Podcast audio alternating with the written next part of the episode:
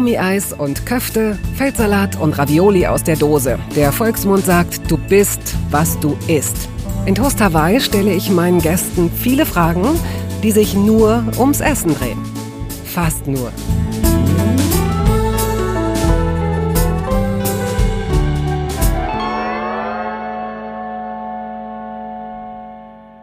Sinnlichkeit, Lebensfreude, Gastfreundschaft. Diese drei Begriffe reiten ja eigentlich wie die heiligen drei Könige um das Thema Essen herum. Aber wenn diese Begriffe eine geeignete Adressatin suchten, dann wären sie bei Dusentekal genau richtig. Mit zehn Geschwistern wuchs die preisgekrönte Filmemacherin, Buchautorin und Kriegsberichterstatterin auf. Zehn. Plus Eltern, plus weitere Familienangehörige, plus Freunde. Also es macht Spaß, sich vorzustellen, wer sich da so alles um den riesengroßen Esstisch tummelte und was da alles passierte. Und während es natürlich Menschen gibt, die das Essen lieben, sich aber vorm Kochen scheuen, so war das Zubereiten der Gerichte und die Küche als Rückzugsort unseres heutigen Gastes enorm wichtig, um Kraft zu tanken und zu der besonderen Person zu werden, die Duzen Tekal heute ist. Sinnlich, lebensfroh und gastfreundlich. Vor einigen Monaten wurde der 43-Jährigen für ihr mutiges Engagement das Bundesverdienstkreuz verliehen. Da wundert es nicht, dass noch vor Ablauf der ersten Minute der Dalai Lama ins Spiel kommt. Aber hören Sie selbst.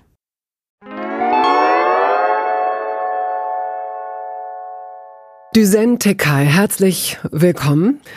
Schön, dass du da bist. Äh, ich tue jetzt so, als ob nichts passiert wäre, aber ich möchte Ihnen Folgendes sagen, liebe Zuhörerinnen und lieber Zuhörer.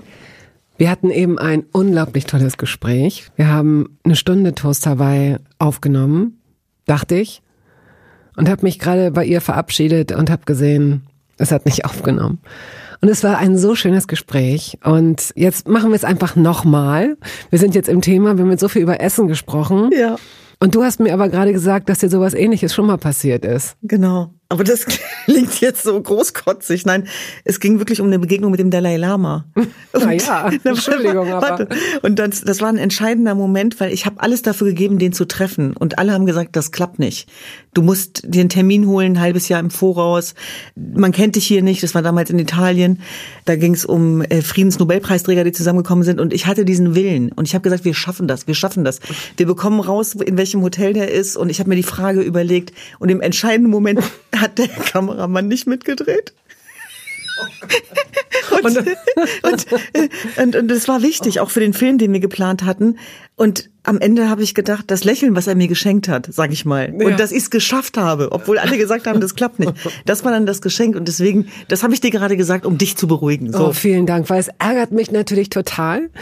Aber gut, da können Sie jetzt auch nichts mit anfangen. Wir machen das Beste draus und man kann ja vielleicht auch sagen, es ist gut, weil jetzt sind wir so sehr im Thema Essen. Ganz genau. Bist du unterzuckert? Hast du Hunger jetzt? Solltest du vielleicht eine Kleinigkeit äh, im, im Magen haben? Ach, das geht eigentlich. Ein bisschen was? Nö, passt. Okay, gut. Dann steigen wir jetzt wieder ein. Wir sind beide Hannoveranerinnen. Allerdings trennt uns, uns trennen knapp zehn Jahre. Du bist 1978 äh, zur Welt gekommen. Du bist Journalistin, vielfach ausgezeichnete Filmemacherin und Kriegsreporterin. Ich wiederhole es nur deswegen nochmal, weil man eigentlich denkt, okay, dann für Kochen wirst du kaum Zeit haben. Aber das ist nicht der Fall. Du hast zehn Geschwister. Ja. Und es gab eine Zeit in deinem Leben, in der du für alle, für deine gesamte Familie gekocht hast. Also auch für die Eltern und auch für Besuch, der da noch kam. Ganz genau, deswegen spielt das Thema Essen eine riesengroße Rolle. Ich glaube, der Futterneid, den ich bis heute habe, ist ein Relikt aus dieser Zeit. Tatsächlich auch, dass ich so schnell rede, weil die große Angst war immer, ich werde nicht satt und ich komme nicht zu Wort. Das hatten wir dann mal elf.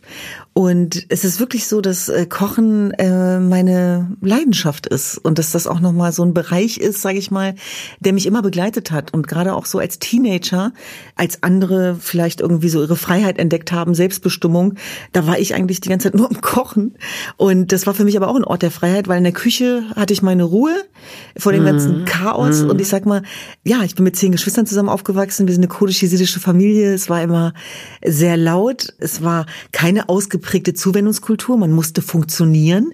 Meine Mutter war teilweise auch sehr überfordert natürlich. Wir waren früher ja, die Fremden, wir waren die anderen, wir waren teilweise auch die, wo Menschen mit dem Finger drauf gezeigt haben. Ich denke an so Bilder in Hannover-Linden, wo wir eine grüne Wiese besetzt haben. Wir waren natürlich auch immer viel zu laut und äh, wahrscheinlich auch viel zu selbstbewusst. Und dann wurde da diskutiert und hat der Onkel das gesagt, die Tante das gesagt. Und ich habe jetzt auch im Nachhinein nochmal gedacht, wenn Leute an uns vorbeigegangen sind, was haben die da über uns gedacht eigentlich, ja?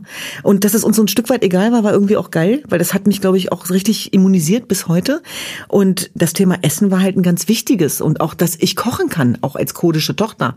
Also ich musste mit elf Jahren, musste ich schon Brot backen und dann hat meine Mama mir das auch beigebracht, wie man das macht und wie man den Teig knetet und wie der aufgehen muss und warum ich ein Tuch drüber legen muss und ich habe damals Hähnchenteile zerlegt und äh, für mich war das so eine Selbstverständlichkeit. Das Essen, das typische Essen deiner Kindheit, bevor du selbst angefangen hast zu kochen. Also wenn du, ich weiß ja nicht, wann deine aktive Erinnerung einsetzt. Wann ist das ungefähr?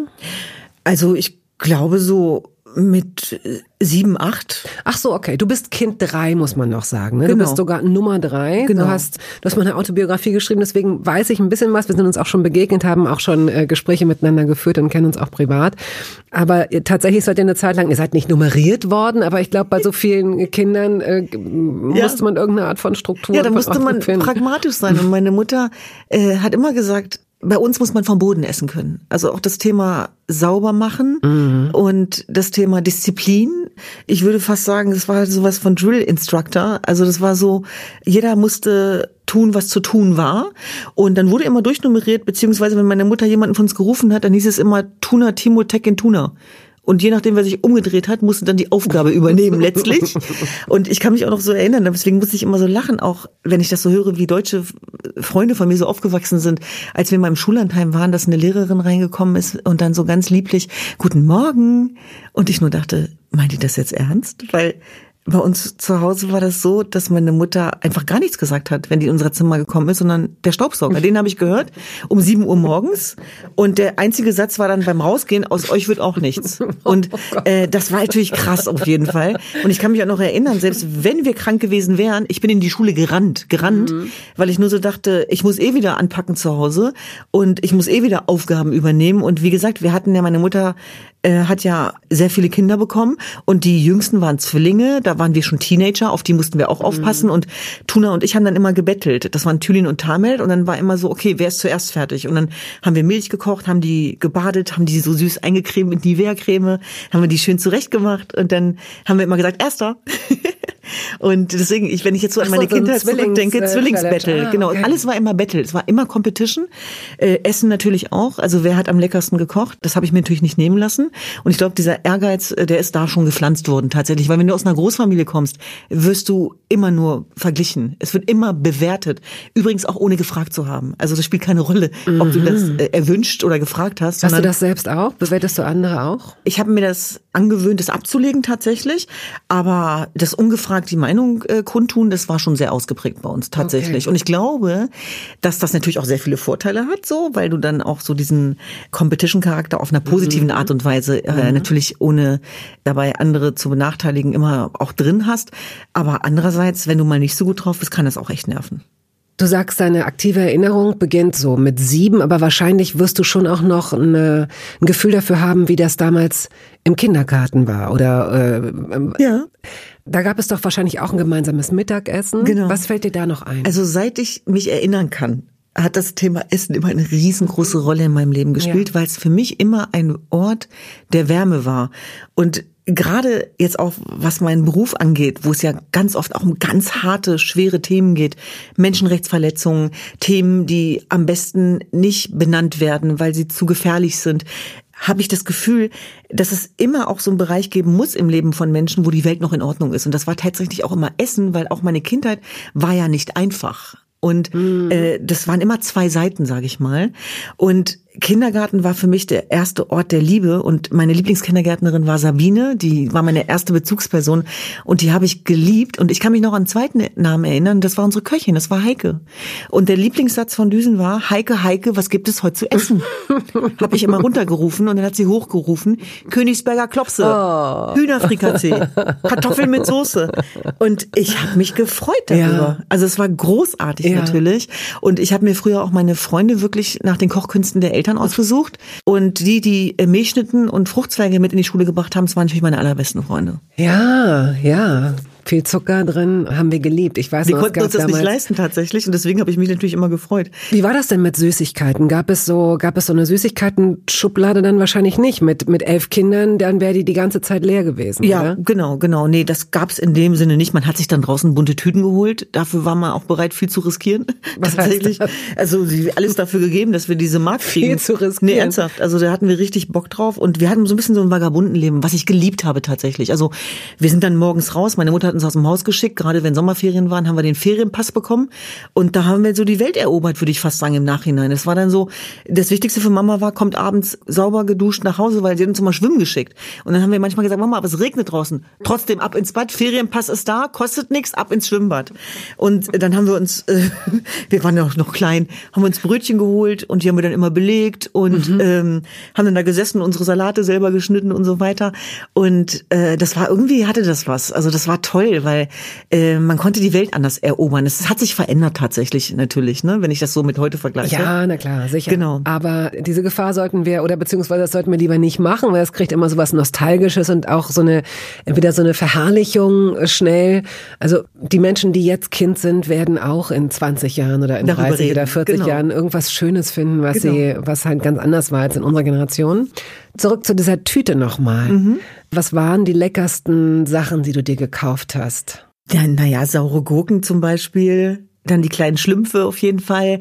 Und auch so meine Kindheitserinnerungen im Freibad sind nicht losgelöst zu verstehen von Pommes rot Nein, na klar. Also das war natürlich absolut. das, worauf man absolut. sich am meisten Total. gefreut hat tatsächlich. Und so Freude aufs Essen, das hat sich irgendwie bis heute durchgezogen. Und ich kann mich an Phasen in meinem Leben erinnern, wo ich appetitlos war. Und das waren die schlimmsten Phasen meines Lebens, weil die tatsächlich so selten vorkommen. Und das ja auch ein ungewohntes Gefühl ist. Und ich glaube, solange man Hunger hat, ist die Welt irgendwie noch in Ordnung. Also stay Wobei hungry. Es, es ist ja auch das Essen immer auch mit so vielen emotionalen Dingen verknüpft wird, was man ja hier auch in diesem Podcast sieht, dass äh, ganz viele Erinnerungen kommen hoch und man kann das auch teilen. Also wie du jetzt gerade sagst, Freibad und Pommes ist so, da hat man sofort, das ist so eine runde Erinnerung, man weiß ganz genau. Aber natürlich ist Essen als Belohnung mhm und als guter Freund mhm. auch birgt natürlich auch eine Gefahr, mhm. Ne, dass man in Essen, dass man in Essen mehr sieht als nur die Nahrungsaufnahme. Ja, das ist auf jeden Fall so. Und ich muss ganz ehrlich sagen, dass ich so sozialisiert bin, dass Essen auch immer Solidarität, Liebe und Gemeinschaft bedeutet, Wärme, Nestwärme auch im weitesten Sinne, mhm. denn bei uns steckte immer der Schlüssel von draußen drin. Und jeder, der einsam war, jeder, der frustriert war, jeder, der äh, einen schlechten Tag hatte, konnte bei uns essen kommen. Also die Freunde meiner Geschwister waren ja auch meine Freunde und umgekehrt. Also der Tisch war groß, die Töpfe waren groß, der Schüssel steckte von außen drin tatsächlich mit einer Deutschlandfahne. Das habe ich erst im Nachhinein rekapituliert, wie witzig das eigentlich ist. Es war Zufall, würde ich heute sagen. Und das war immer so ein Gemeinschaftsgefühl. Und ich kann mich noch erinnern, in der Grundschule sollten wir Töpfe mitbringen, weil wir gekocht haben am nächsten Tag. Und ich habe mich lustig gemacht über die Soßentöpfe der deutschen Kinder. Weil die so klein waren. Genau, und unser war natürlich riesengroß und die haben sich lustig gemacht über mich. Und ich bin so aufgewachsen in einem Elternhaus, ich kam nach Hause und immer war alles anders. Und manchmal standen da 15, 20 fremde Leute, die ich nicht kannte, weil mein Vater auch als Menschenrechtsaktivist gearbeitet hat. Mhm. Der hat im Grunde genommen all diese Arbeit, die wir heute machen. Es ist mhm. wie eine Art Staffellauf, den wir übernommen haben. Ja. Hat mein Vater damals begonnen. Und der hat ganz vielen Menschen geholfen, die Asyl gesucht haben. Der hat die vermittelt an Anwälte beispielsweise. Der hat Wohnungen für die gesucht. Der hat Arbeit für die gesucht.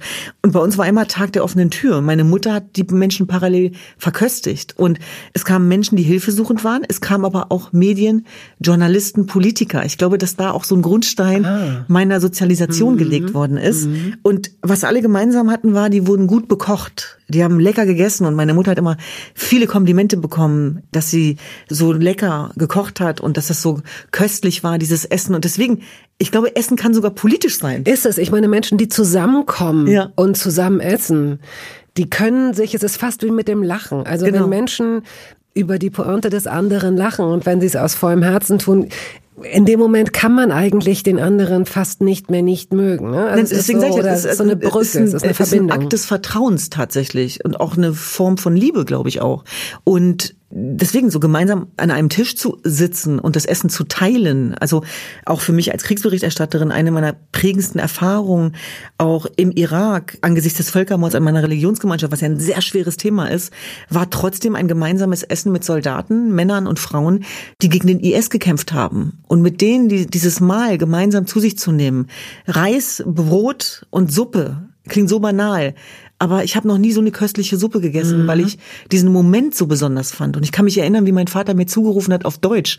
Das war unsere Geheimsprache. Gewöhn dich nicht an die Menschen. Es kann sein, dass sie nicht wieder zurückkommen, Düsen. Und deswegen glaube ich, dass das Essen ganz unterschiedliche Bedeutungen haben kann tatsächlich. Und in dem Moment, wo ich koche, wo ich Menschen zu mir nach Hause hole, das habe ich ja auch ein bisschen übernommen von zu Hause, mhm dabei entstehen die schönsten Sachen. Und auch die wichtigsten tatsächlich, weil Menschen, mit denen ich nicht gerne esse, mit denen kann ich auch nicht arbeiten. Und das klingt jetzt nach Luxus, so meine ich das nicht, aber es zu schaffen, sich diese Freiheit zu erarbeiten, dass du das irgendwann hinbekommst, das finde ich ganz, ganz wichtig. Ja. Wann hast du selbst denn angefangen zu kochen? Du hast gerade gesagt, deine Mutter hat dir Brotbacken beigebracht, so mhm. ungefähr mit zwölf oder mhm. so. Mhm. Hast du vorher schon mal gekocht? Musstet ihr alle irgendwie mithelfen? Ja, natürlich. Und da hatte jeder seine Lieblingsdisziplin. Also die eine hat sich um die Wäsche gekümmert oder um das Bad, die andere ums Staubsaugen. Und ähm, mein Reich war meine Küche. Und das war auch mein Ort der Freiheit tatsächlich. Also auch weg, also auch ohne deine Mutter. Du konntest genau, Mutter ich habe hab die dann rausgeschickt. Aber als ich gut genug war, habe ich gesagt, Mama, du gehst jetzt raus. Und das war natürlich auch, ich wollte belohnt werden. Ich wollte gewertschätzt werden, weil in der Großfamilie wirst du auch übersehen, wenn du nicht gut genug bist. Und und das ist ganz interessant, also auch zu gucken, wie sich äh, Persönlichkeiten entwickeln. Und ich sage ja immer, für mich gab es keine bessere Schule als Großfamilie. Da kannst du dir alle Management-Softskill-Seminare sparen, weil du alles lernst, worauf es ankommt. Du lernst dich durchzusetzen, du lernst dich unterzuordnen, du lernst zu teilen. Und meine Mutter hatte keine Zeit für Nebenschauplätze. Die hat immer gesagt, fass dich kurz. Und wenn wir dann was zu sagen hatten, dann musste das überzeugen oder wir wurden gnadenlos ignoriert.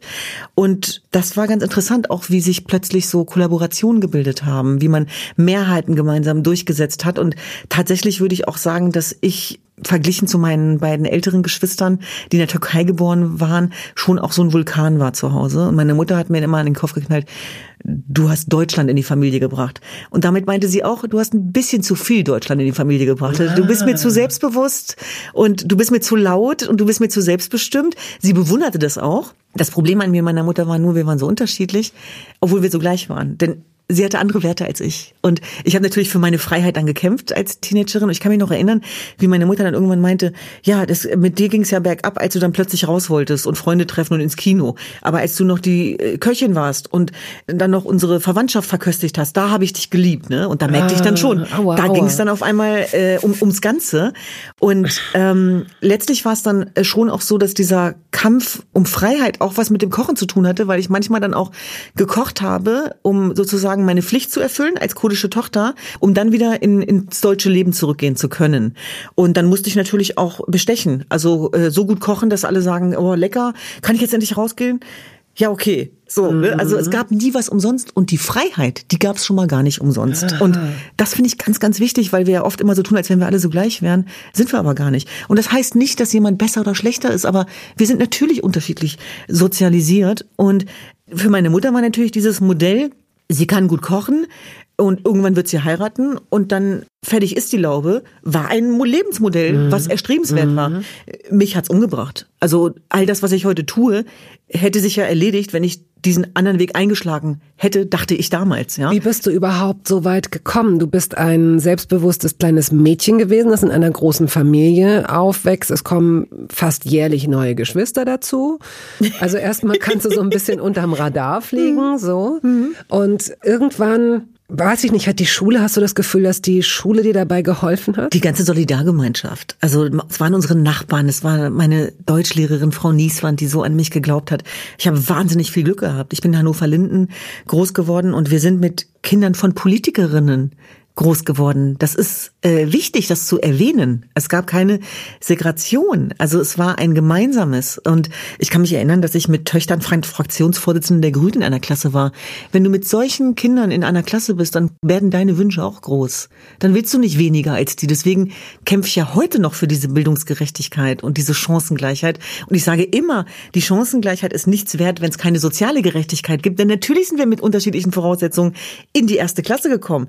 Also bei mir mir fing das ja schon damit an, dass zu Hause kein Deutsch gesprochen wurde, geschweige denn, dass meine Mutter lesen und schreiben konnte, noch, dass wir Bücher zu Hause hatten. Was hat trotzdem geklappt? Das war diese Vermischung tatsächlich. Also ich bin davon warte überzeugt kurz, warte heute. kurz, aber du bist im Kindergarten, du hast im Kindergarten dann wahrscheinlich Deutsch Genau, ich gelernt. bin ganz früh in den Kindergarten gekommen. Mein Vater war das ganz wichtig. Der hat gesagt, zu Hause wird kein Deutsch gesprochen. Deswegen muss dieses Kind so schnell wie möglich in den Kindergarten. Das war schon die erste richtige Entscheidung Mhm. meines Vaters. Und deswegen sage ich ja immer, wenn dann von außen heißt es dann immer, die kommt aus einem bildungsfernen Elternhaus. Was bedeutet denn bildungsfern? Oder was bedeutet Bildung? Was bedeutet Intelligenz? Weil ich sage immer, meine Mutter hat uns beigebracht, was es heißt, mit den Händen zu denken, Resilienz zu haben, emotionale Intelligenz zu besitzen. Meine Eltern, die gerade mal ein paar Jahre hier waren, zwei, drei Jahre und wissen, was gut ist für ihre Kinder und alles dafür tun. Und das ist, glaube ich, das Geheimnis. Alles dafür tun, um die Chancen, die wir haben, zu nutzen. Und als verfolgte Minderheit war eins klar, es gab kein Zurück mehr. Und mein Vater hat immer gesagt, in diesem Land habt ihr alle Chancen dieser Welt. Ich möchte keine Ausreden hören. Ich möchte nicht, dass ihr andere Menschen abwerdet oder anderen Menschen die Schuld gibt. Dafür gab es keinen Platz bei uns zu Hause. Ah ja. Sondern ihr müsst jetzt nach vorne gehen. Du bist dann zur Schule gekommen und zur Schule kommen bedeutet auch mit bestimmten Bräuchen konfrontiert werden, die man vielleicht bis dato gar nicht kennt, möglicherweise tatsächlich auch erstmal mit einer Zurückweisung klarzukommen, denn das mussten auch Kinder, die eine dicke Brille trugen oder äh, komische Klamotten äh, oder kratzende Rollkragenpullover, äh, Schultüte. Ja, es ist witzig. Also das ist ja, Kinder sind ja gnadenlos, das wissen wir. Und ich kann mich erinnern, ich hatte irgendwann mal aus Versehen eine Aldi-Tüte dabei zu einer Zeit, wo es nicht äh, Teil der Subkulturen in war. Und da habe ich einen dummen Spruch bekommen von dem Vater von der Mitschülerin, was dazu geführt hat, dass ich bis heute Probleme wirklich damit habe. Und zu meiner Teenagerzeit zum Beispiel, wir mussten bei Aldi einkaufen, weil wir einfach nicht viel Geld hatten, weil es notwendig war. Und ich habe es immer geschafft, äh, mit meiner Überredungskunst meine Geschwister zu überreden, dass die einkaufen gehen und habe mich dann da rausgeredet, weil ich mich dafür geschämt habe. Heute schäme ich mich dafür, dass ich mich damals dafür geschämt habe. Aber ich glaube, dass das Thema Armut immer schambehaftet ist. Und auch das Thema anders sein, weil was wollte ich, als ich ein junges Mädchen war? Ich wollte gleich sein, ich wollte dazugehören. Ich wollte dasselbe wie alle anderen auch. Ja klar, das ist oft so. Hattest du eine Schultüte und war die? Weißt ja, ich hatte, ich hatte eine Schultüte und das ist ganz witzig, dass du es gerade ansprichst, weil ich hatte eine Mitschülerin äh, aus demselben Kulturkreis, die hatte eine Schultüte mit zwei Äpfeln und die Mutter hat hinterher gesagt, dass sie die wieder zurückgeben muss. Warum? Weil die hatten kein Geld, sie hat diesen Wert dieser Schultüte irgendwie nicht richtig gesehen, den Wert der Bildung nicht, den Wert der Freude nicht. Das, bei denen war es noch strenger als bei uns. Und ich kann mich noch an meine Schultüte erinnern. Und meine Schultüte hatte Sternchen, bunte Sternchen und einen grünen Deckel und da waren ganz viele Süßigkeiten drin. Und ich liebe meinen Vater dafür, dass er das damals erkämpft hat. Das war bei uns auch keine Selbstverständlichkeit. Meine Ja, ja. Mutter war dagegen. Meine Mutter hat gesagt, du gehst jetzt keine Süßigkeiten kaufen, das ist zu teuer.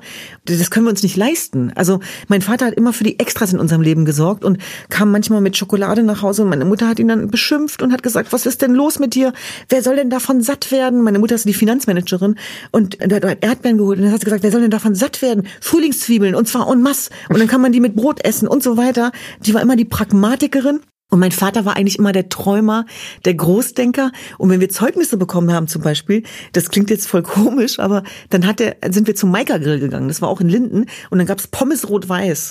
Weißt du, so. Und ich werde das nie vergessen. Das war so toll, weil es ging eigentlich nicht um die Pommes. Es ging um die Belohnung. Und es ging um den Wert der Bildung. Und das hat einen Zusammenhang tatsächlich. Und das, das war wunder, wunderschön.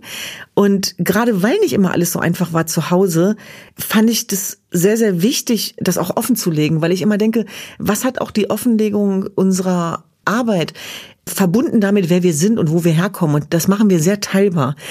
Die hat vor allem was damit zu tun, dass wir auch Menschen motivieren wollen, die vielleicht nicht mit dem goldenen Löffel im Mund geboren sind, die sich vielleicht diese großen Träume nicht erlauben, weil die Tatsache, dass ich losgezogen bin und gesagt habe, ich will dasselbe wie Julia und wie Melanie, war keine Selbstverständlichkeit, denn der Kulturkreis, aus dem ich komme, kann auch dazu führen, gerade verbunden mit den sozialen Herausforderungen und auch teilweise den patriarchalen, dass du dir immer die Frage stellst, bin ich gut genug und darf ich das? Ja, das ist ja auch gerade das, warum das mit den patriarchalen Strukturen so gut funktioniert, weil sich Frauen ihrer eigenen Stärke berauben oder sich kleiner machen, als sie müssten. Genau. Das ist ja, aber in vielen, das ist ja auch in den westlichen Immer. Kulturen nicht genau, anders. Das ist ein weltweites also, Problem, was sehr schön, das genau. Und wenn es nicht vom Mann kommt, dann kommt es auch von den Frauen selbst. Nein, na, ja selbstverständlich. irre, das ja. ist immer eine ganze ganze Familie, die dahinter steckt. Und mein mein Vater hat uns immer so erzogen, dass er gesagt hat, meine Töchter sind wie meine Söhne. Das meinte er als Kompliment natürlich.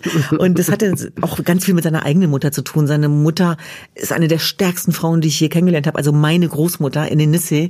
Die hatte knallrote Haare, die war tätowiert, die hat an der türkisch-syrischen Grenze gelebt, die hat ein Gewehr gehabt, mit dem sie ihre Rechte verteidigt hat. Wichtig, sie hat das Gewehr nicht eingesetzt, sondern nur als Drohmittel sozusagen und Druckmittel. Die hat Männerrunden aufgeschmissen, die hat Entscheidungen mitgetroffen. Ich habe das dann noch mal genauso erlebt mit meiner Mutter. Die war genau so ein Typ und das finde ich wichtig mal zu erzählen, weil diese Themen ja oft so klischeebehaftet sind. Deswegen konnten wir nur die werden, die wir sind. Das ist nichts, was neu ist. Es gab immer unterschiedliche Frauenfiguren auch in unserer Sozialisation und Trotzdem gab es auch die Phasen, wo Männer und Frauen getrennt gegessen haben, auch bei uns zu Hause, gerade dann, wenn wichtiger Besuch da war. Und das Interessante war, dass ich als einzige Tochter an dem Männertisch sitzen durfte, um mit den Männern mitzuessen. Ab welchem Alter? Das war so mit elf, zwölf, Und warum?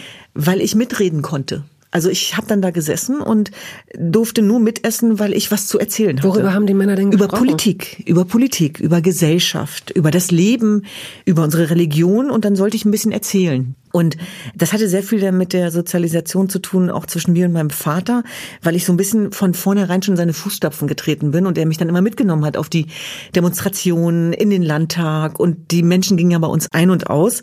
Und das hatte sich dann auch bis zu meinen Onkels rumgesprochen, dass die gesagt haben, wir möchten mit Düsen reden. Die sollen uns die Welt erklären. in, in Interessant, Anführungsstrichen. interessant. Und das ist ja etwas, sage ich mal, das erleben wir in individualisierten Gesellschaften ja nicht so häufig.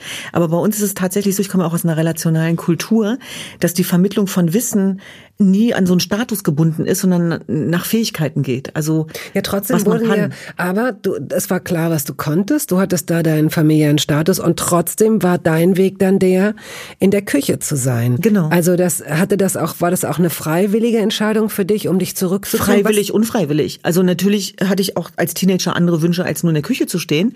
Aber das war die einzige Form meiner Freiheit zu der Zeit. Und trotzdem sage ich, im Verhältnis zu vielen anderen haben wir so ein unfassbares total, lass Glück uns, gehabt. genau, ne? lass uns versuchen, das jetzt, ähm, Genau, nee, nee, ich will nur, was ich nur damit sagen will, finde ich nochmal wichtig, ist so, dass ich auch Phasen hatte, wo ich unfassbar traurig war und die Musik, die ich beim Kochen gehört habe. Was denn zum Ich hätte Beispiel? lieber jetzt in der Disco zu dieser Musik getanzt. Ich Ja, durfte aber nicht in die ja. Disco. Ich sag's mal, wie es ist. Verstehe. Aber das bringt ja auch nichts, das schön zu reden. Aber jetzt zu glauben, dass ich einen Schaden davon getragen habe, weil ich nicht in die Disco durfte damals, da sage ich, das sehe ich ambivalent heute, weil tatsächlich ich nochmal ganz andere Begabungen ausbilden konnte und mein unbändiger Freiheitswillen der hat ja nicht abgenommen dadurch, der ist ja verstärkt worden. Das heißt, desto mehr der Versuch stattgefunden hat, mich in meinen Bedürfnissen einzuschränken, desto krasser und stärker kam ich zurück. Und einer meiner besten Freunde, Jonas Breng, ein sehr, sehr guter Journalist, übrigens auch ein Kriegsberichterstatter, der hat immer gesagt, wenn er sich so meine Kindheit vergegenwärtigt, mit dem ich sehr viel darüber geredet habe, es war so ein bisschen wie so ein, in Anführungsstrichen, Gefängnis verlassen, dann aber wieder zurücklaufen und die Geschwister holen.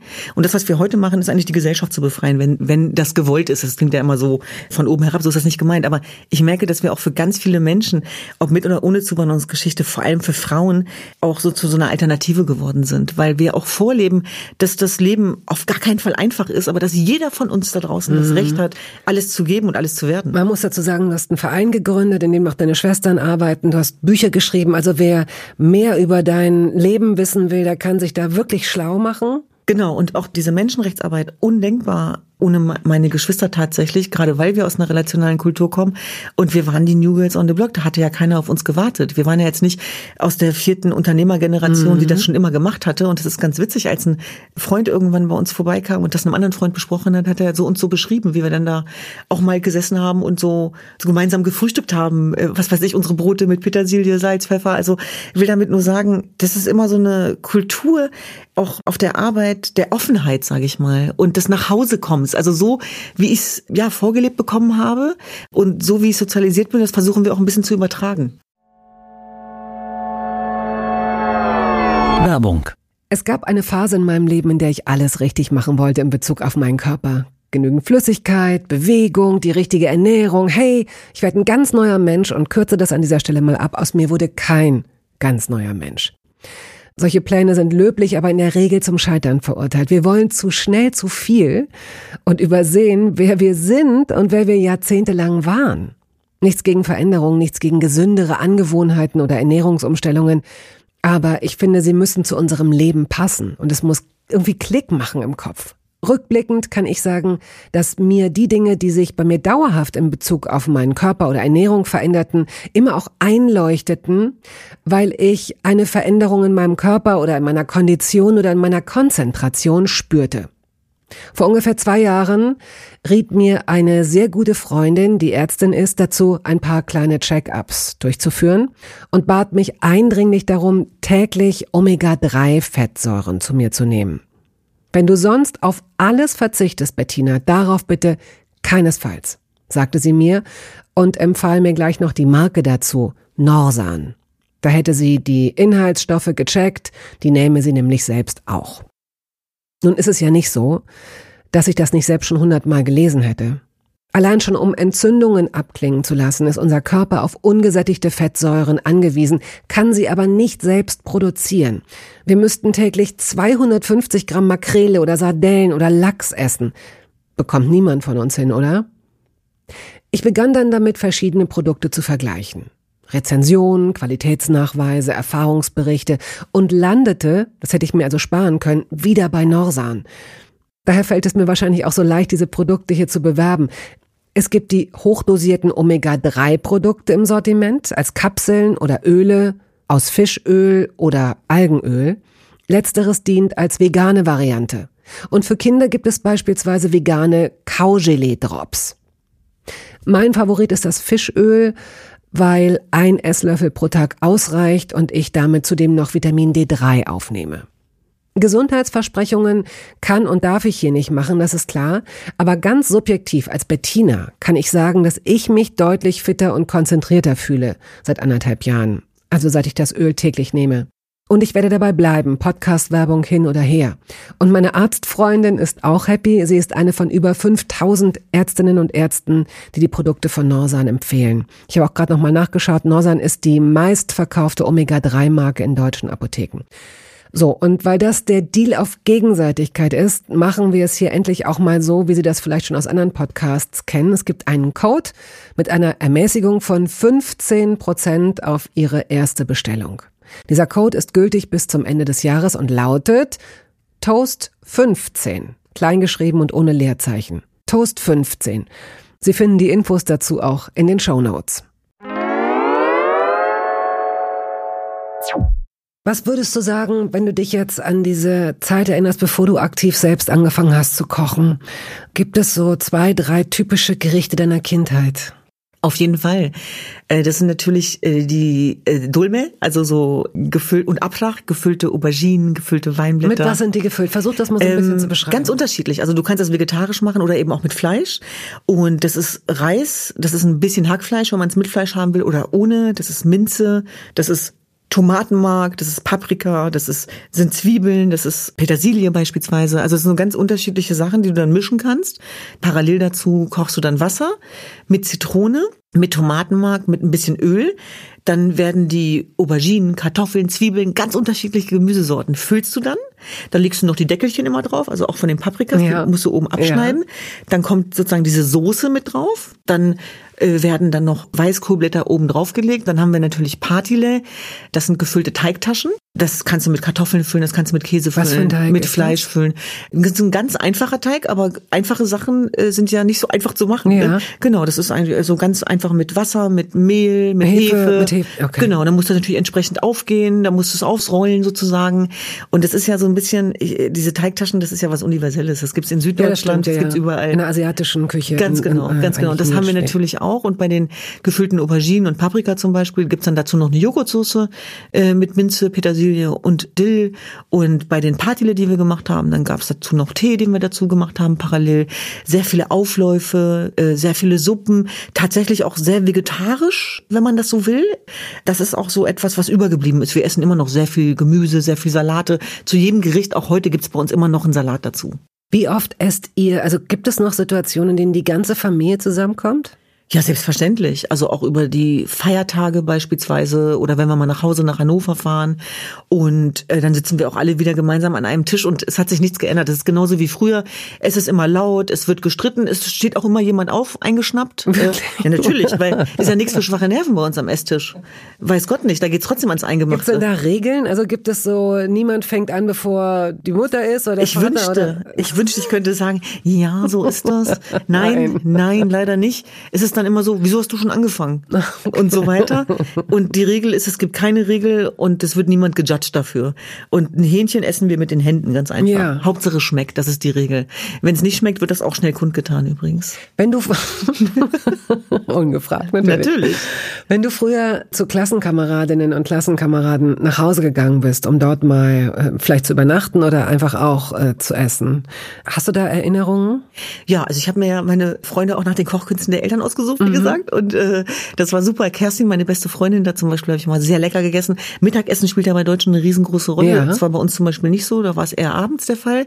Und das habe ich dann auch schon mal erlebt, dass es dann hieß, XY muss essen, kannst du kurz im Zimmer warten. Das kann man, also Das ist aber, glaube ich, da haben wir Deutschen uns auch verändert. Das ist wirklich auch ein Kulturwandel, der damit eingegangen ist. Das war gar nicht böse gemeint wahrscheinlich. Das war auch Sozialisation, dass dann bestimmte Sachen abgezählt werden. Sowas gab es bei uns nicht. Also ich, deswegen sage ich ja, das war immer auch ein Auffangzentrum. Und jeder, der bei uns gelandet ist, also auch von den Freunden meiner Geschwister, der hat ja, da gab es auch nichts umsonst. Meine Mutter ist knallhart. Die hat danach hat die Aufgaben verteilt. Okay, du wäschst ab, du machst Staubwischen, du gehst jetzt mit mir einkaufen. Und da gab es keine Widerrede. Und die Menschen haben es geliebt. Warum?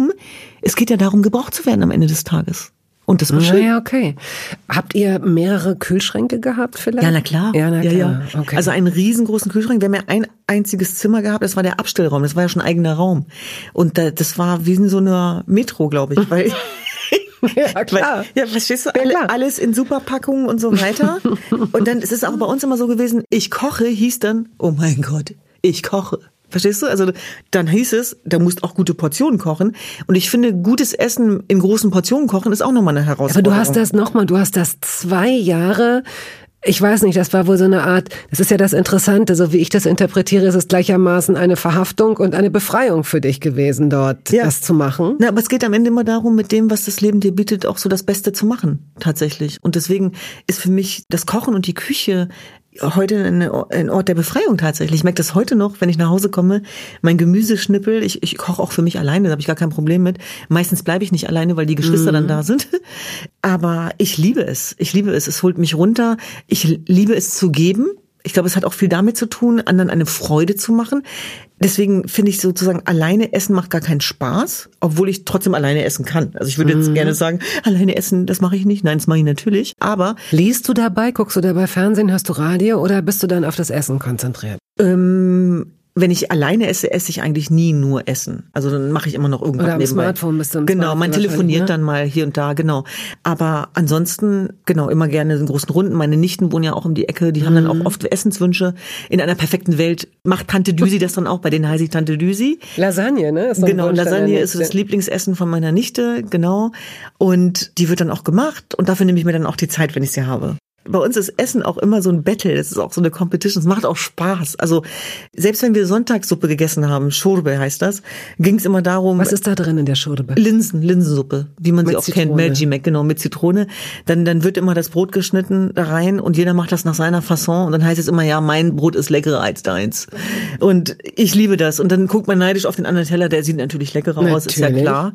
Und das ist etwas, wo wir uns auch immer noch sehr viel Zeit nehmen. Und ich sage mal, so ein perfektes Wochenende ist für mich auch ein Tag am Samstag, wo ich auf den Markt gehe, wo ich mir das Essen auch aussuche, wo ich dann auch ein paar Leute anrufe, meistens viele Familienmitglieder dabei und sage, ich habe gekocht für uns oder ich koche für uns. Und dann freuen sich auch alle. Und wenn du kochst, wenn du jetzt heute kochst, hörst du dann irgendwas in der Zeit? Hörst du Musik? Ich muss ganz ehrlich sagen, ich mache gerne mehrere Sachen gleichzeitig mhm. und deswegen ich höre dann auch gerne Musik dabei, mhm. schwelge in Erinnerungen, träume mir mein Leben, so wie ich das früher als kleines Kind auch gemacht habe. Ich habe ja immer noch sehr viele Wünsche.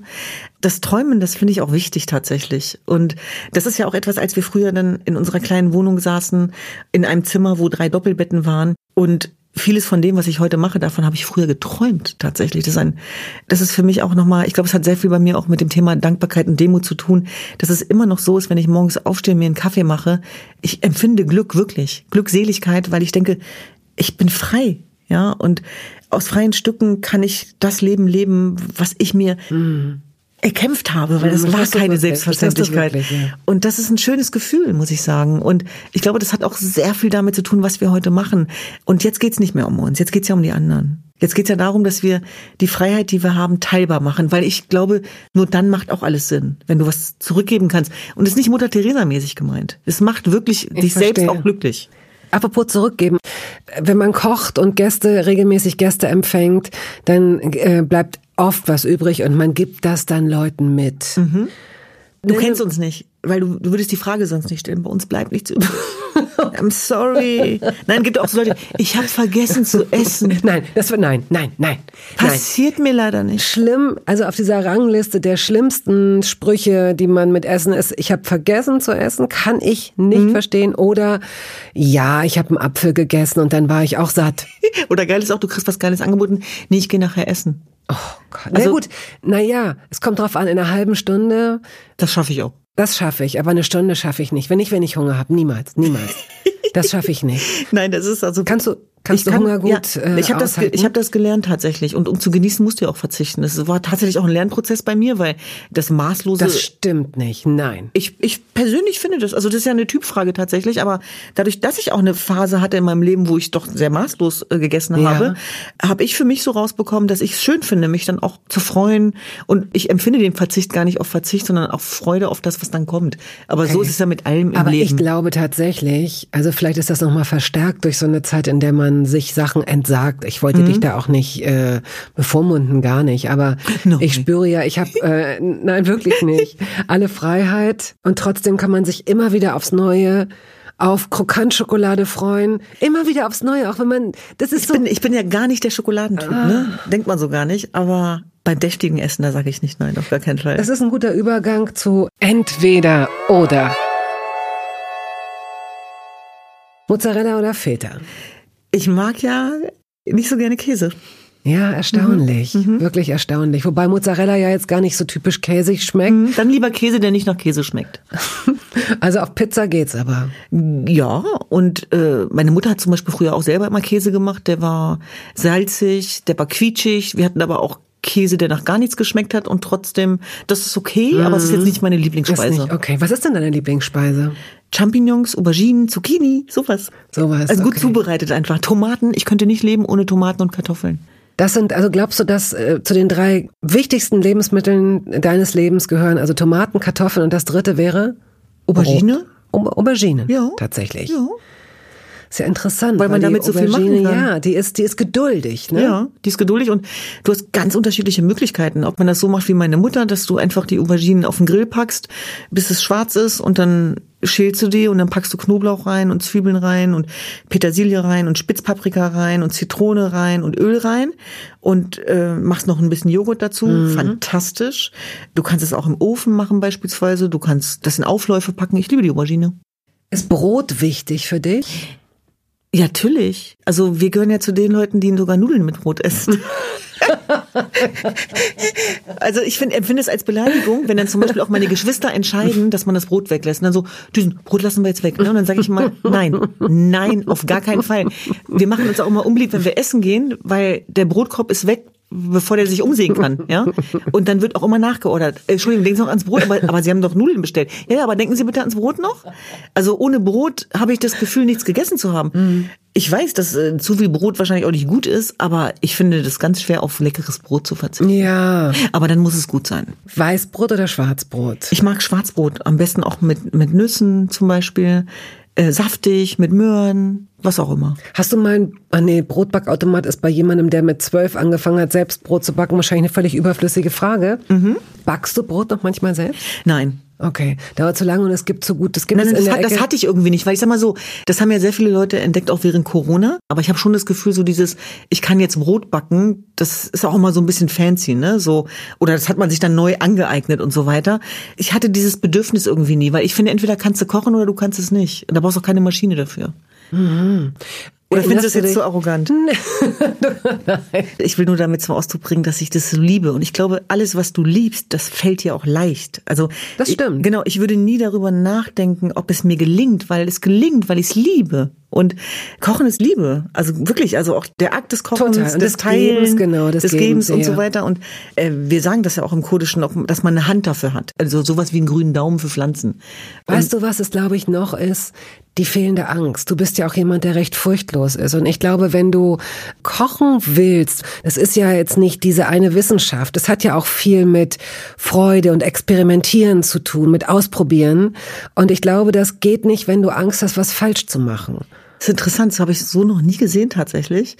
Vielleicht ist da auch ein bisschen was dran, aber es gibt viele Dinge, vor denen ich Angst habe. Ja? Ja. So wirkst du nicht. Aber es ist wahrscheinlich ganz Darüber rede ich halt nicht so viel. Nee, es ist auch gesünder. Ein paar nein, Ängste sollte nein, nein, Und dem gebe ich auch keinen Raum. Und ich, Menschen, die nicht zweifeln oder keine Ängste haben, sind mir unsympathisch. Also Leute, die dann sagen, nee, das ist perfekt und das kann ich und das kann ich, dann denke ich immer, wie tief hast du über dich nachgedacht? Und natürlich haben wir alle blinde Flecken und es gibt ganz viele Bereiche in meinem Leben, vor denen ich auch Angst habe. Kochen gehört definitiv nicht dazu. Nein. Aber wo wir schon vom äh, fehlenden Brotbackautomaten sprechen, gibt es ein Gerät in deinem Leben, eine Anschaffung, äh, die völlig äh, nutzlos war für deine Küche. Die überflüssigste Anschaffung der Welt. Ja, diese Sudelmaschine, ich weiß nicht, ob man die so nennt, ich nenne die jetzt einfach selber Was so. Ist das? Das ist so dieser Pastaersatz mit Möhren und Zucchini. Dann Ach, dieses, ja dieses Gerät, wo man genau. so, ja, ja, wie so ein genau. Bleistift anspitzt. Genau. Und dann denke ich immer, ja, aber das sind ja gar keine Nudeln. Das bleiben ja Zucchini. Und deswegen, das hat dann nicht funktioniert. Also da kann ich gerne Bolognese zu machen, aber dann esse ich halt Zucchini mit Bolognese ja. und nicht Spaghetti Bolognese. Und deswegen, wenn ich Bock auf Nudeln habe, dann mache ich mehr Nudeln. Wie oft hast du Bock auf Nudeln? Leider viel zu oft, ja. ähm, aber es geht jetzt mittlerweile. Hast du mal so, jetzt sind wir wieder im Ersatzbereich, aber vielleicht kann man es auch einfach versuchen loszulösen. Es schmeckt nämlich nicht wie Pasta, let's mhm. face it. Mhm. Dadurch, dass es aber dem optisch nahe kommt und man auch mit ein bisschen Fantasie. Mhm. Es gibt diese Kichererbsen äh, und Linsenspirelli und mhm. Nudeln und so weiter. Hast du mhm. die mal probiert?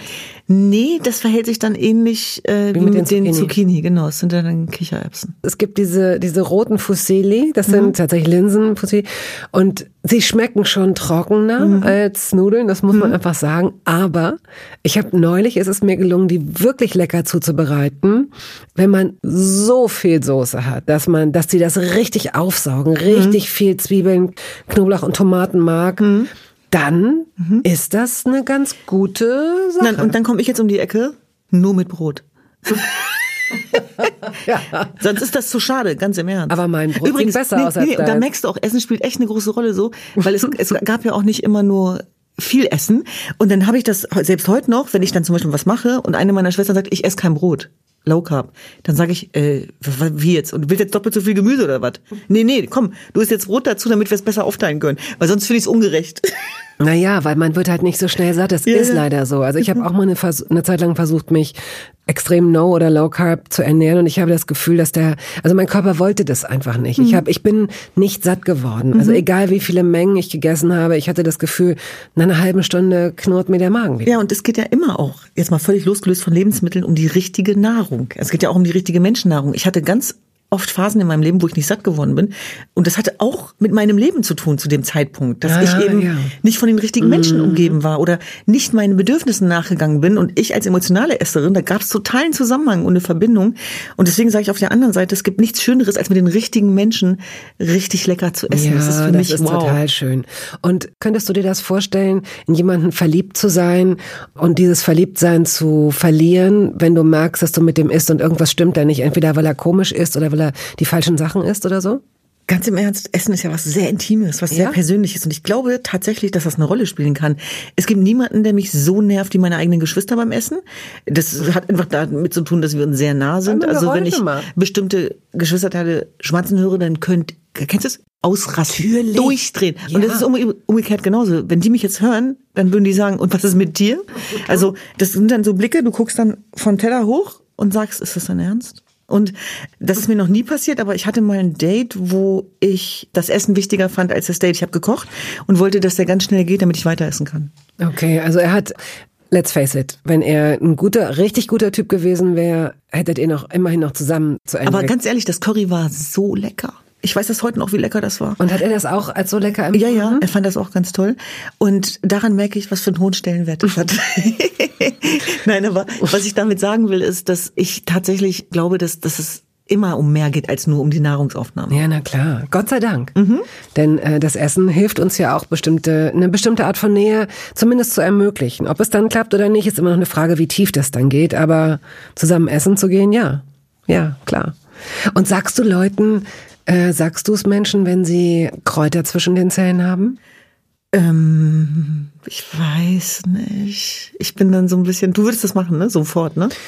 Und sag mal, hältst du mich für so taktlos? Würdest Äh, du nein, das? nein, nein, nur ehrlich, sehr ehrlich. Ja, aber ähm, es, ich glaube, es kommt auf die Situation an und ich Mhm. glaube, das ist die einzige mögliche Art, diese Frage zu beantworten. Also man würde, Mhm. Nein, wenn ich jemanden gut genug kenne, dann kann ich, kann, man kann das ja man ganz will liebevoll jemanden ja nicht ins. äh, Ich glaube, es geht eher darum, ich will, man will ja jemanden nicht bloßstellen.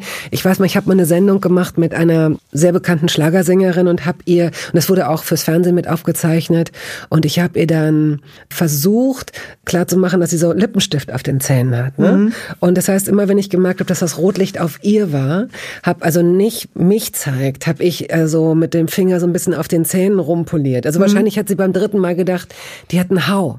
Was ist los mit dieser, was ist, was macht die denn da, ja? Ich wusste nicht, wie ich es ihr sonst hätte sagen sollen. Und dann habe ich es ihr so gesagt und dann hat sie mir das Gefühl gegeben, als hätte ich sie bloßstellen wollen. Mhm. Also das kann auch passieren, wenn man jemandem sagt, natürlich ist es vor anderen kann man sowas nicht machen, aber Genau, kommt zwischen den Zähnen. auf die Situation an, aber das kann man wohl schon ansprechen. Ich denke auch gerade, wie gesagt, gerade wenn man jemanden dann weiterziehen lassen muss, ne? Also so, dass man dann sagt, sie treffen doch gleich noch Auf Herrn. Scholz. Ja, das muss ist, man ja also, jetzt sagen. Nein, nein, das ist tatsächlich so, weil zumal äh, das ja auch so gnadenlos ausgeschlachtet wird. Also ich sage ja auch immer, die Arbeit, die ich mache, die hat eine gewisse Sichtbarkeit erfahren, was sehr ungewöhnlich ist für den Bereich, in dem wir unterwegs sind. Ich bin nicht angetreten, um Germany's Next Topmodel zu werden, sondern ich bin Menschenrechtsaktivistin. Und selbst da muss ich ganz ehrlich sagen, erlebe ich es immer wieder, dass es so eine Art von Bodyshaming gibt, dass es eine Bewertung gibt nach äußeren Gesichtspunkten. So ticken wir nun mal. Ne? Das ist, das will ich jetzt gar nicht moralisch abwerten. Aber ich habe das letztens auch gehabt. Da ging es um einen IS-Prozess. Das war ein wichtiges Thema. Es war weltweit das erste Mal. In Frankfurt wurde dieses Urteil gesprochen. Wir machen einen, einen Instagram Live und selbst da schreiben dann die Leute, dein Lippenstift ist verschmiert. Weißt du so? Und dann denke ich auch so, äh, wie jetzt? Und dann habe ich mir aber gelächelt darüber und habe mich bedankt und meinte, ja, vielen Dank auch. Also ich muss dir ganz ehrlich sagen, ich bin froh, dass es ganz viele andere Werte in meinem Leben gibt, die auch eine sehr große Rolle spielen, so dass ich das Gefühl habe, dass das auch ein Stück weit eine Immunisierung dann ist. Ich glaube, es ist Das wahnsinnig schwer, ist gut. sich nur über solche äußeren Merkmale dann eben auch definieren zu müssen. Okay. Ähm, Bananen oder Zitrone? Zitrone, weil man damit viel mehr machen kann. Also das kannst du in Suppen, in Salate, du kannst jedes Gericht eigentlich damit aufwerten und ich, das Leben wäre wahnsinnig traurig ohne Zitrone. Wirklich, ich liebe Zitronen. Ja. Die machen mir gute Laune. So Reis oder Nudeln? Nudeln, Kartoffeln oder Nudeln? Kartoffeln. Ich liebe Kartoffeln. Und wie bereitest Gute du die am Kartoffeln. liebsten zu? Das Schlimmste sind die äh, Mehligen, die magst du nicht so. Genau, geht gar nicht. Das ist ja nur Stärke. Die festkochenden natürlich. Zum Beispiel so einen leckeren Kartoffelsalat mit ein bisschen Essig und Öl ohne Mayonnaise. Ne? Zwiebeln, Es gibt zum noch? Beispiel auch einen, einen, einen, einen türkisch-kurdischen Kartoffelsalat. Den machst du dann mit Tomatenmark. Den machst du Oliven klein geschnitten, saure Gurken klein geschnitten, Petersilie klein geschnitten. Dann machst du es scharf, dann machst du Zitrone drüber. Das sind immer die gleichen Gewürze. Schmeckt fantastisch. Aha, ein ganz einfaches Gericht, Ja. aber so lecker. Ich liebe Kartoffeln auch im Ofen mit Rosmarin, mit Olivenöl, äh, mit ein paar Knoblauchscheiben beispielsweise. Auch Süßkartoffeln? Äh, nee, das sind ja keine Kartoffeln. Also Das ist für dich kein, das ist da, kein, da, bei Süßkartoffeln stört mich das süß, glaube ich. Nee, also entweder oder. Nee, äh, Kartoffeln. Kartoffeln. Und dann wahrscheinlich auch eher, wenn ich jetzt sage Schokolade oder Chips, ist auch klar. Ja, es ist Chips. Also meine Geschwister könnten dir davon Geschichten erzählen, das glaubst du nicht. Ich habe früher äh, sehr gerne Chips gegessen in der Kindheit. Sind die fast wahnsinnig geworden mit mir, weil wir in einem Zimmer geschlafen haben. Weil es laut ist, natürlich. Genau, weil du kannst, ach so, du kannst Menschen zum Wahnsinn treiben mit, mit Chips essen. Also ich habe das natürlich dann auch als Druckmittel eingesetzt. Und wenn uns manchmal langweilig war, habe ich natürlich Chips rausgeholt, habe die genüsslich gegessen Oh. und meine Schwester wollte mich umbringen. Ja, das glaube ich. Ich hatte das neulich, als ich Zug gefahren bin. und ich hatte, ich, mein, mein Kopfhörer, mein Bluetooth-Kopfhörer, der Akku war leer. Und ich konnte es nicht, nicht hören. Der Zug war aber so voll, dass ich mich auch nicht, ich war kurz davor, mich umzusetzen. Ich war, eigentlich war ich kurz davor, die Frau umzubringen, die da einfach zwei hinter mir, schräg hinter mir saß. Das war auch noch so eine, Genießerin, die hatte ihre Schuhe verdammt nochmal ausgezogen und las so ganz in Ruhe und zog einen Chip, heißt es Chip, dann Ja. nach dem anderen raus. Also so, wenn ich Chips esse, dann gehe ich da mit der Hand rein und dann hole ich mehrere raus und dann esse ich die zwar einzeln, aber ich würde nicht auf die Idee kommen, meine Hand auf diesen langen Weg zu schicken, mit einem rauszukommen, dann wieder los, sondern man isst Chips, wie man Chips isst. Ja, so. genau, genau, ohne Und es ist so laut gewesen und sie hat so, ich glaube, sie hat mit Absicht auch ganz langsam gegessen. Das kann einen wirklich in den Wahnsinn treiben. Absolut, absolut. Wir gehen in den Endspurt. Gin oder Wodka? Gin, Apfel oder Birne? Apfel, Grüner oder weißer Spargel?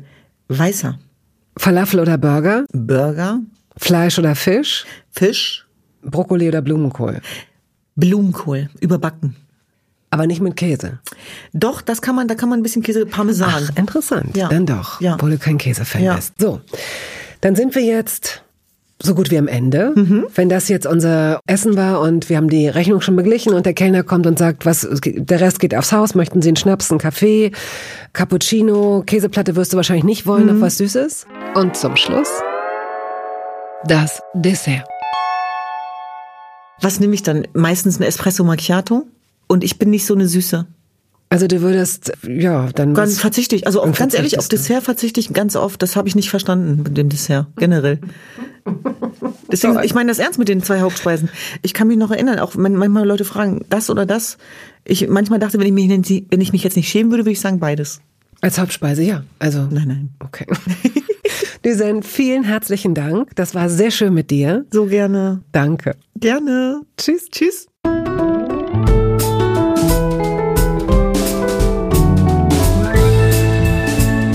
Toast dabei ist eine Studio Bummens Produktion. Ausführende Produzentin Wiebke Holtermann. Ton und Schnitt Henk Heuer. Musik Jakob Ilja. Neue Folgen hören Sie jeden Samstagmorgen. Überall da, wo es Podcasts gibt.